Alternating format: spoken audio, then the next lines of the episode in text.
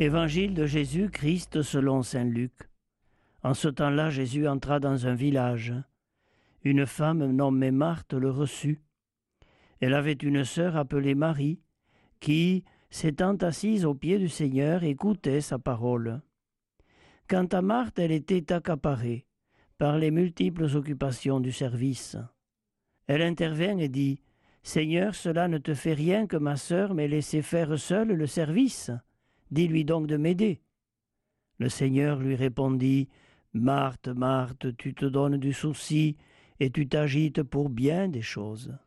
Une seule est nécessaire. Marie a choisi la meilleure part, elle ne lui sera pas enlevée.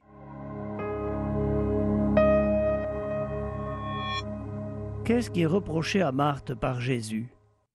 Certainement pas son sens de l'accueil et du service dans lequel d'ailleurs beaucoup de femmes et en particulier de mères de famille se reconnaissent.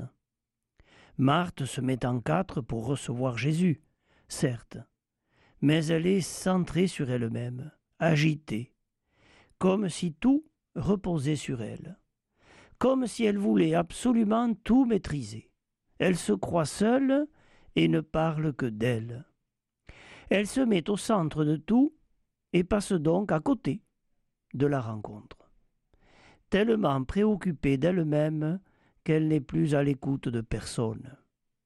Tellement affairée qu'elle n'est pas ouverte à celui qu'elle a devant elle et qu'elle en devient même jalouse de sa sœur et agressive.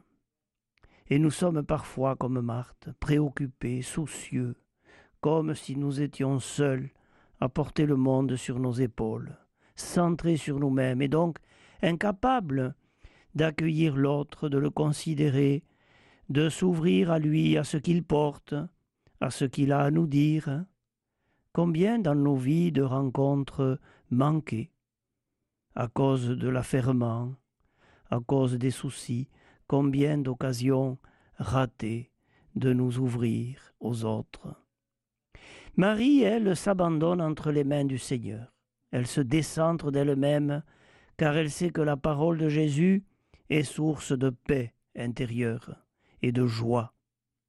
Elle a choisi la gratuité, plutôt que de subir les événements. Et elle nous indique ce chemin.